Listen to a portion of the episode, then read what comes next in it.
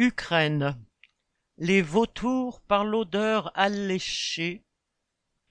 Une conférence internationale consacrée à la reconstruction de l'Ukraine s'est tenue mercredi 21 juin à Londres, alors même que la guerre en Ukraine se poursuit. Les entreprises occidentales lorgnent déjà sur les centaines de milliards que cela pourrait nécessiter. Ce second sommet pour la reconstruction de l'Ukraine, après celui de l'année dernière en Suisse, voulait stimuler, entre guillemets, les investissements privés.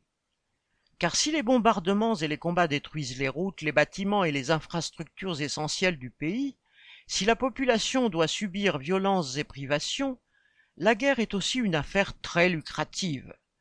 400 grandes entreprises étaient représentées à ce sommet londonien, comme Hyundai ou BP, pour tenter de grappiller une part du gâteau estimé entre 400 et 1000 milliards de dollars.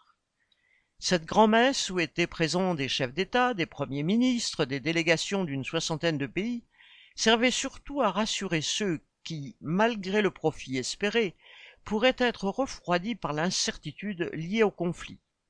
D'où l'annonce de nouvelles aides.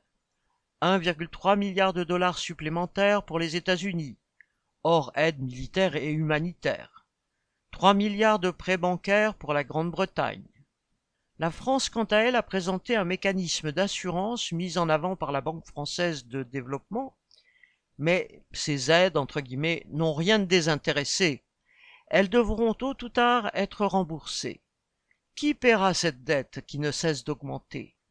Le gouvernement ukrainien, soutenu par les financiers du monde entier, présentera l'addition à sa population, même si tout le monde au sommet de Londres a affirmé que ce devait être à la Russie de payer des réparations.